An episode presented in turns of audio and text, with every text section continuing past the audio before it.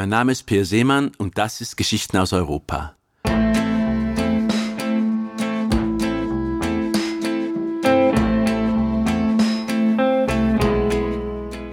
Heute geht's nach Kiew. Die Hauptfigur ist ein Mann namens Eugen, der Kiew eines Morgens verließ über eine imaginäre Treppe, der dann weltberühmt wurde, nicht ohne die sprichwörtlichen zehn mageren Jahre. Hier ist seine Geschichte.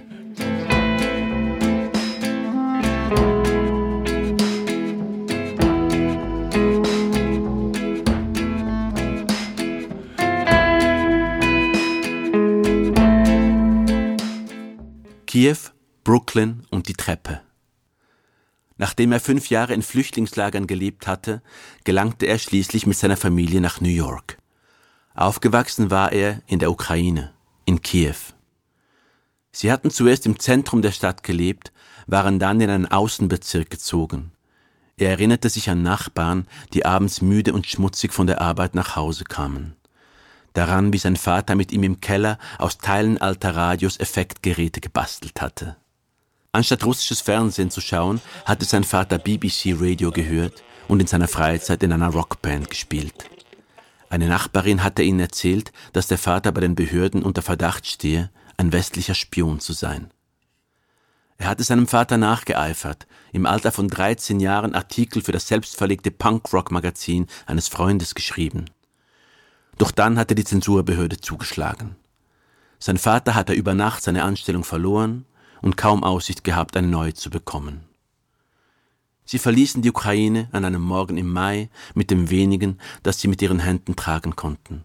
Einige Erbstücke, eine Handvoll Kassetten ukrainischer Punkbands und einen Koffer voller Kleider, darunter die braune Lederjacke, die sein Vater stets auf der Bühne getragen hatte.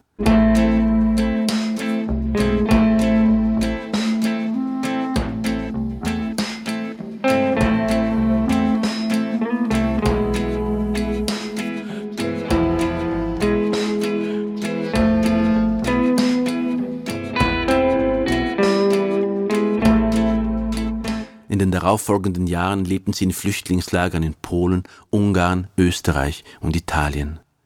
Schließlich gelang ihnen die Überfahrt nach New York. In einem Traum, den er nach ihrer Ankunft in den USA hatte, trug er eine Basspauke auf seinem Rücken eine Treppe hinauf, von einem staubigen Proberaum in einem Außenbezirk Kiews nach oben, ans Licht.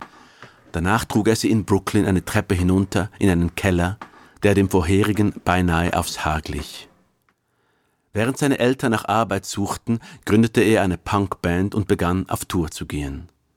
Zehn Jahre lang pilgerte er von Festival zu Festival, übernachtete mit seinen Mitmusikern zu siebt in einem Van, spielte Konzert an Konzert.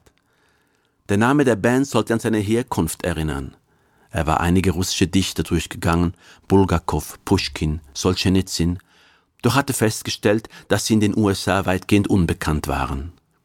Überraschenderweise schienen einige seiner Konzertbesucher Nikolai Gogol zu kennen. Schließlich entschied er sich für einen Namen, der russisch, aber auch verrucht klingen sollte. Gogol Bordello. Start wearing purple, wearing purple for me now. Start wearing purple for me now. All your sanity in which they will all vanish, I promise, it's just a matter of time. Als er bereits gemeinsam mit Madonna Konzerte in den großen Stadien der USA gab, erfuhr er, dass in der Ukraine der Krieg ausgebrochen war. Er träumte den alten Traum, in dem er eine Treppe hinauf und eine andere hinabstieg, von Kiew nach Brooklyn. Er sah ihn als Zeichen, die Treppe in umgekehrter Richtung zu benutzen und flog in die Ukraine, sobald die russische Armee sich aus Kiew zurückgezogen hatte. Er spielte Konzerte in der Hauptstadt und traf Freunde aus der Schulzeit, sammelte Geld für die Familien der Kriegsopfer. Seine Kontakte mit einigen Stars des Popgeschäfts kamen ihm zugute. Beim Besuch seiner alten Schule erkannte er, wie stark sich das Land kulturell verändert hatte. In seiner Kindheit war auf Russisch unterrichtet worden.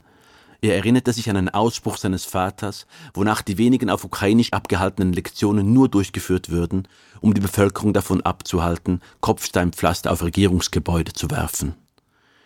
Die Sowjetideologie war mittlerweile aus den Schulbüchern verschwunden. Eine Klasse diskutierte den Einmarsch der Wehrmacht während des Zweiten Weltkriegs. Eine der Lehrerinnen erkannte ihn, eröffnete ihm, ein Fan zu sein.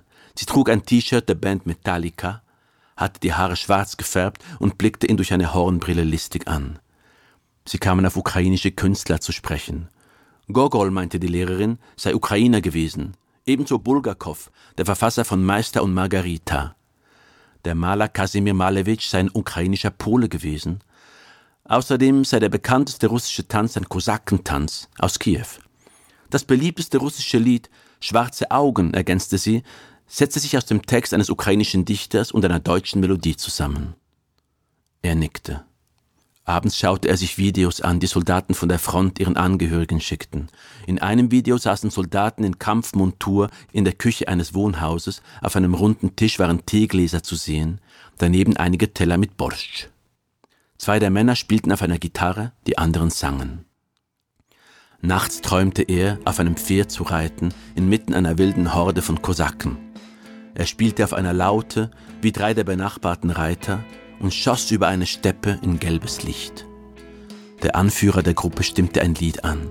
Das Lied handelte davon, dass die Kosaken das Schwarze Meer überqueren und die Grenzstädte des Osmanischen Reichs überfallen würden. Er erwachte in der Wohnung seiner Tante. Sirenen erklangen. Er schaute vom Balkon aus auf die mit Sandsäcken eingepackten Statuen des Regierungsviertels. Es war beinahe menschenleer. Eine bleierne Morgenstimmung hatte sich über Kiew gelegt. Die Menschen blieben zu Hause, obwohl die russische Armee bereits abgezogen war. Tags darauf flog er nach New York zurück. Start wearing purple, wearing purple for me now. Start wearing purple for me now all your sanity in which they will all vanish. I promise it's just a matter of time. Er überlegte, was er tun würde, wenn Russland den Krieg gewinnen und die Ukraine einnehmen würde. Würde die Treppe, die er beschritten hatte, auch für Tausende, Hunderttausende seiner Landsleute funktionieren? fragte er sich. Er erinnerte sich an ein Gespräch, das er mit Allen Ginsberg, dem Dichter der Beat Generation, geführt hatte. Dieser hatte New York als ein Meer beschrieben, das in der Lage war, viele Regentropfen aufzunehmen, ohne dass es von jemandem bemerkt würde.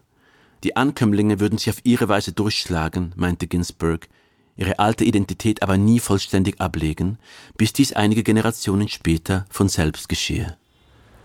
Er dachte an seinen Traum, während er sein altes Leben wieder aufnahm und nach einem Taxi rief, das sie nach Brooklyn bringen sollte, in den Proberaum. Er hatte eine Punkrock-Treppe beschritten, damals in seiner Jugend, einen internationalen Punk-Korridor. Bestimmt würde es viele Treppen geben, sagte er sich, und viele Abzweigungen, mit Hilfe derer seine Landsleute ihren Weg finden würden. Er war der Beweis dafür, dass es machbar war. Start wearing purple, wearing purple for me now. Start wearing purple for me now all your sanity in which they will all vanish. I promise it's just a matter of time. Das war Geschichten aus Europa, der Podcast jeden Montag mit einer neuen Geschichte. Folgt dem Podcast auf Spotify oder Per Seemann auf YouTube und wir hören uns nächste Woche.